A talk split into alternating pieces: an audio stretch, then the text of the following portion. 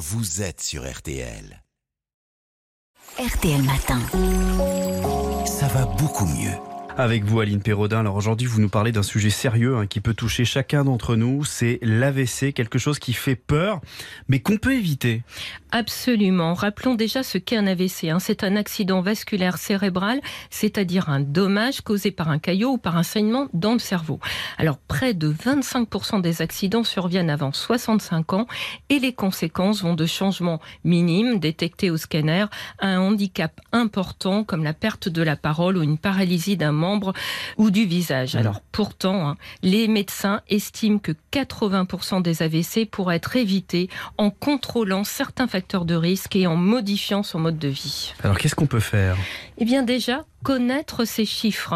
C'est ce que conseille le professeur Pierre Amarenko, neurologue à l'hôpital Bichat à Paris, président de la fondation Vaincre l'AVC, que j'ai interviewé.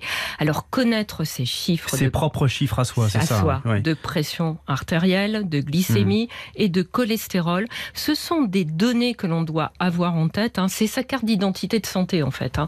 Il est recommandé de contrôler sa tension tous les 5 ans quand on est jeune, puis une fois par an à partir de 45 ans. On on peut le faire chez son médecin, en pharmacie ou même chez soi hein, en achetant un appareil d'automesure.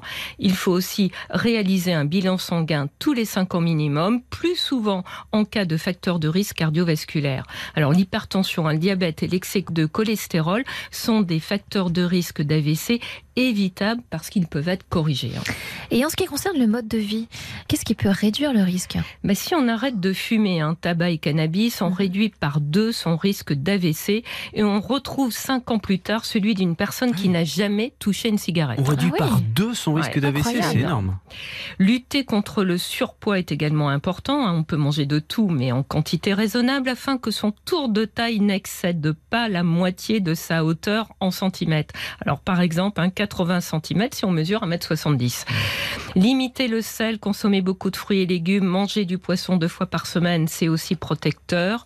L'activité physique régulière contribue à garder un poids sain et diminue d'un tiers le risque d'AVC. Ça peut être 20 minutes par jour de vélo, d'appartement, d'elliptique ou de rameur ou 5 heures de marche par semaine.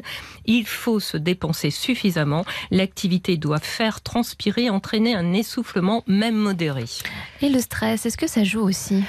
Mais oui, ça compte et ce n'est pas toujours facile hein, de s'en départir si on est soumis à un stress professionnel ou personnel dont on n'arrive pas à s'extraire.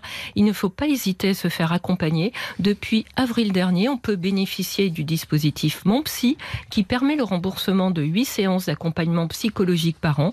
Concrètement, il faut consulter son médecin qui vous remettra un courrier à adresser au psychologue. il faut aussi rappeler, c'est très important ça Aline, qu'au moindre doute, il faut appeler le 15 sans délai. Il faut aller très vite. Absolument. Face à la survenue brutale d'un symptôme comme une déformation de la bouche, une faiblesse ou un engourdissement d'un côté du corps, bras ou jambes, des difficultés à parler ou à comprendre, des troubles de l'équilibre de la marche, une perte de la vision d'un œil, un mal de tête atroce, inhabituel, il faut appeler immédiatement le 15. Agir vite, c'est augmenter les chances de récupérer les fonctions altérées et de guérir plus rapidement. Conseil précieux. Merci beaucoup, Aline Perraudin. On se retrouve lundi. À lundi.